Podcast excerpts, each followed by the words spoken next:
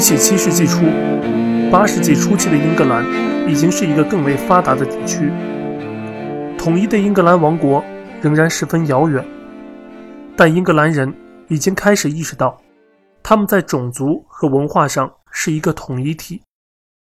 彼得也许比其他任何人都更强烈地意识到了这一点。人们很容易忘记他最伟大的著作《英格兰人教会史》的书名具有多么重大的意义。正是因为他看到他的种族的共同命运在统一的英格兰教会中得以实现，他才会想到使用“英格兰人”这一术语。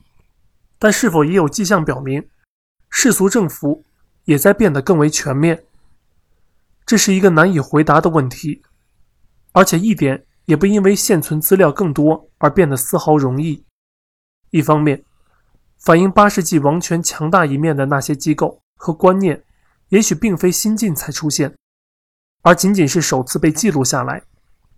另一方面，那些反映其弱点的王朝动乱，也有可能早已有之。很可能彼得与他同时代的人都忽略了这些问题。至少可以这样说：八世纪的麦西亚国王们拥有与早先的超级国王们同样的军事势力，但他们生活在文化和法治水平更高、权力更加稳固的社会。这使得他们的力量更稳定且更易于发展。麦西亚国王艾特尔鲍尔德继承了沃尔夫希尔所赢得的大部分影响力。这时出现了不少记载国王赏赐的土地证书，所以我们能看到国王们喜欢如何称呼自己。艾特尔鲍尔德的那些称号，如果是自封的，真是令人叹为观止。一份证书上对他的称呼。不仅是所有麦西亚人之王，而且还是被统称为南英格兰的所有地区之王，回应着彼得关于早期超级国王们控制着亨伯河以南所有地区的说法。这一断言得到一些土地证书的支持，他们表明他影响着肯特的内务事务，并控制着伦敦，但韦塞克斯保持着独立。彼得的保护人塞奥乌普国王统治下的诺森布里亚也是如此。麦西亚的霸权从未到达亨伯河以北。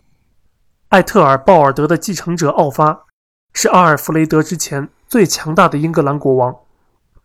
当他的地位稳固之后，除了在诺森布里亚和韦塞克斯外，他在所有其他王国里的所作所为似乎更像一个直接统治者，而非一个遥控的超级君主。早先的国王们镇压了许多小王朝，但奥发则镇压了一些强大的王国。在相当长的时期内，他在肯特有效地行使着权力，并且当一场发动于798年的反对奥发继任者的政变失败之后，古老的肯特王朝被永远地消灭了。苏塞克斯最后一位国王是奥发手下的一个首领。萨里一直是西萨克逊人的领地。然而，在那里，我们却发现是奥发批准了一位麦西亚贵族的土地证书。在东昂格利亚，年鉴在794年的记载简洁而直截了当。这一年，麦西亚国王奥发下令将国王艾特尔伯赫特的头砍下来。在韦塞克斯，当地国王的势力和传承则更为强大。该王国仅在786至802年间。承认受麦西亚保护，而且即使在那期间，麦西亚的领主地位比起在肯特来，似乎也相当模糊不清。奥发的地位在伟大的法兰克国王查理曼给他的一封著名的信中得到肯定。查理曼视其为地位平等的人，将其称为他最亲密的兄弟，并讲道：“你的王国和艾特尔雷德的王国中各主教牧区。”似乎英格兰只有麦西亚的奥发和诺森布里亚的艾特尔雷德这两位国王，与法兰克的关系十分重要。奥发肯定被乐于看作是另外一个查理曼，而且不论王权的实际情况怎样，其威望因为对外关系的发展而同步上升。七八七年，奥发通过一个庄严的宗教仪式，使其子艾格弗里斯登基，与他同为麦西亚国王。九年后。诺森布里亚也将如法炮制。王权的这种半神圣的性质正在被日益强化，这并没有使各王朝更稳固。王位继承变化无常。爆发之后很长的一段时间里，国王们仍然是从王室成员中选出，任何可能有资格的候选人，只要具有势力，就能觊觎王位。在八世纪，麦西亚、韦塞克斯和诺森布里亚都因为王位争夺而四分五裂。为了确保王位的继承，奥发对他的亲属似乎像他对待邻国一样残忍。奥发死后不久，他的儿子艾格弗里斯。也随即去世。诺森布里亚学者阿尔昆把那看作是报应，父亲欠下的血债，现在报应到儿子身上。我们都很清楚，为了使儿子能继承王位，他父亲欠下了多少血债。如果这大多表现出奥发的残酷，我们必须记住，流传至今的关于其统治的资料大多来自外部，而且不无敌意。他在文化建设方面的成就，很可能比现存的那些残缺不全的记载大得多。而且在八世纪七十年代，我们开始看到在政府、地方组织以及王权的行使等方面的根本性改革。这些改革部分是受法兰克王国榜样的启示，部分是受已经十分富有且地位稳固的英格兰教会的影响。有一定理由认为，奥发是一位教会改革者。他在786年召开了整个盎格鲁撒克逊历史上唯一一次有教皇使节参加的宗教大会，而且，即使说他把利奇菲尔德主教牧区提升为大主教牧区的努力，那获得了短暂的成功，是受政治目的的驱使，那也可以被看作是一个十分合理而且十分需要的机构。艾特尔鲍尔德和奥发经常参与。并有时还亲自主持宗教会议，他们的随从和大臣们也见证了会议如何做出决议。这些都被记载于文献中。教会处理事务的方式不可能不会提高人们关于司法惯例以及司法程序的意识。虽然这是在宗教领域，但这类会议肯定有助于把围绕在七世纪国王周围的武夫群体改造成为更有效的组织起来的政府和管理机构。并最终可以被称为官僚政府。关于土地所有者们有义务帮助建造桥梁和防御工事的记载，最先出现在749年的一份文件中，而且在后来的土地赏赐中，通常有明文规定，这在那个组织建设了至少两项大规模公众工程有重大意义，其中一项以久负盛名，而另外一项，则直到最近才被人所理解。当然，第一项就是奥发堤坝，人们如此称呼它，很可能是基于有事实依据的古老传说。近期的考古发掘表明，这项从海岸到海岸的巨大土石工程是英格兰和威尔士之间连续不断的防御工事。我们知道，奥发曾袭击过威尔士，但这道堤坝看起来更像是防御性而非进攻性的设施，用来阻止威尔士人的进攻。和越境抢劫耕牛，而仅仅它存在这个事实，就证明了奥发掌控着巨大的资源。土地证书上提及的防御工事，是指设防的要塞，而非堤坝。后来，维塞克斯国王阿尔弗雷德和他的继任者们将会发展出大规模区域性要塞网络，来保卫维塞克斯不受维京人的入侵。不过，最近的考古发掘开始表明。有一些麦西亚中心区域，比如赫里福德和温什科姆，被一些八世纪的堤岸壕沟所围绕，甚至还有一些规划有序的街道。其中特别重要的是塔姆沃斯。自八世纪九十年代开始，王国政府就定期驻扎在那里。在前维京时代的英格兰，它已发展成为最接近首都的地方。考古发掘表明。它不仅有一个环绕的防御带，而且还有一个规模巨大的九世纪磨坊。很显然，昂格鲁萨克逊统治者们第一次充分运用各种资源来建造和维持军事设防的城堡，并且由于组织起了有效的供应系统，一直在各粮食收购点之间不断流动的王国政府，最终能变得更为固定。我们已经看到了，使城市兴起的两个因素：教堂和要塞。第三个因素显然是贸易，包括国内和国际贸易。贸易似乎在七世纪七十年代得到迅速发展，最明显的迹象是被称作西塔的那种制作粗糙的小银币急剧增加，以致到八世纪二十年代，竟有多达数百万枚西塔在英格兰东部和南部地区流通。那是自罗马时代之后不列颠的第一种大规模流通货币。在该世纪的后半叶，在法兰克国王影响下，更为正规的硬币被铸造出来。首先是在东昂格利亚，但最著名的是那种以奥发的头像为图案的精美银币。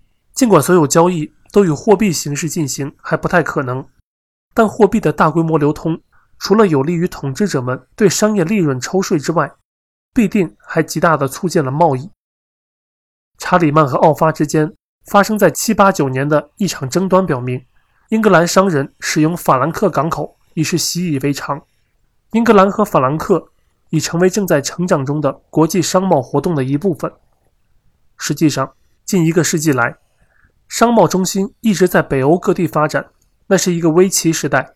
在七百年前后，西北欧海岸和英格兰南部及东部海岸出现了一系列国际商贸中心，十分引人注目。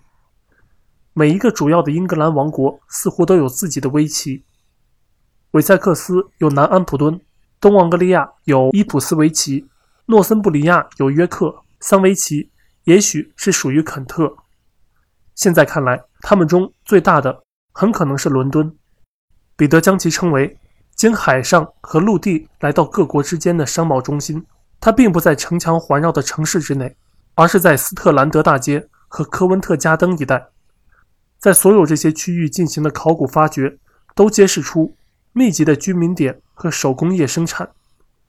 如果说他们主要是外国商人的货物转口港，那么证据越来越清楚地表明，他们的商业腹地已经深入到内地。虽然现有资料不能让我们准确地估量经济增长，但很明显，英格兰的国内和国外经济在艾特尔鲍尔德和奥发的时代正经历深刻变革。对于英格兰教会，八世纪和九世纪初。是前途未卜的时代，世俗的基础和支持也有其自身的问题。贵族们十分希望获得特授公地在土地租金和税收方面的好处，于是，在他们的领地上建造修道院。彼得愤怒地抱怨说：“其中一些简直是逃税的挡箭牌。”也许完全从字面上理解彼得的意思是不对的，但随着修道院文化在世俗社会中迅速发展。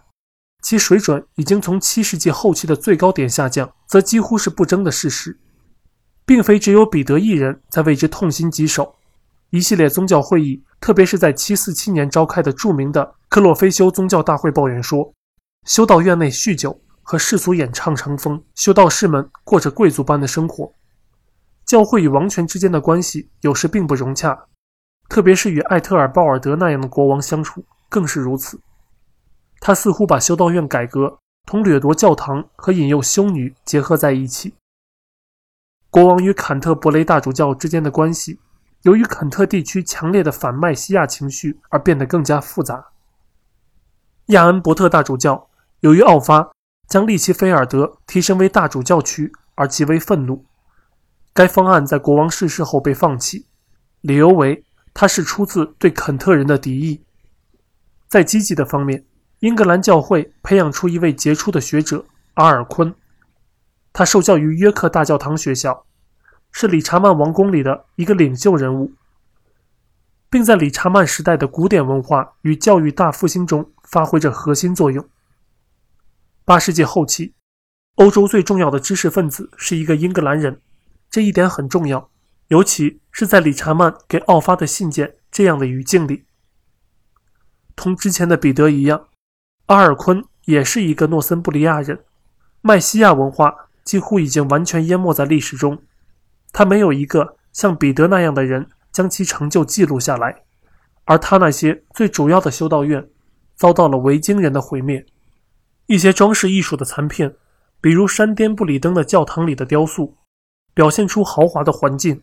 艾特尔鲍尔德和奥发时代一座杰出的纪念碑式建筑，是在北安普敦郡的布瑞克斯沃斯大教堂，而这座建筑在早期的文献记载中从未出现过，这意味着我们所知甚少。有关八世纪教会的一件最了不起的事实是，英格兰人现在到他们早先在大陆上的故乡去传播基督教，他们的传教活动竟然是源于。圣威尔弗里德与大主教西奥多之间的争吵。威尔弗里德于六七八年启程前往罗马去申述其观点，途经异教地区的弗里斯兰，并在那里传教一年。英格兰人已经从他们的商人那里得知弗里西亚人，而威尔弗里德为更加雄心勃勃的传教活动打开了大门。一批诺森布里亚传教士于六九零年在弗里斯兰登陆。他们中的领头人物是威利布罗德，他于695年被授予弗里斯兰大主教的圣职。他在乌德勒斯建造了自己的大教堂。随后，有组织的教会在法兰克弗里斯兰迅速发展。威利布罗德的传教得到圣布尼法斯率领的西萨克逊人传教团的增援。从718年到达之时起，到754年被异教徒杀害，这期间。布尼法斯一直在弗里西亚人、日耳曼人和法兰克人中传教，在美因茨建立了主教区。除了使异教区域皈依基督教外，布尼法斯还对整个法兰克教会拥有巨大的影响力。他将其制度化，并置于教皇的指引下。在其传教生涯中，他依靠来自英格兰的书籍、人员和建议，已留下一大批与国内朋友们的来往信件，把过去的法兰克教会。改造为更加洛林文艺复兴时期不断扩张的教会，其大量工作是由英格兰人完成的。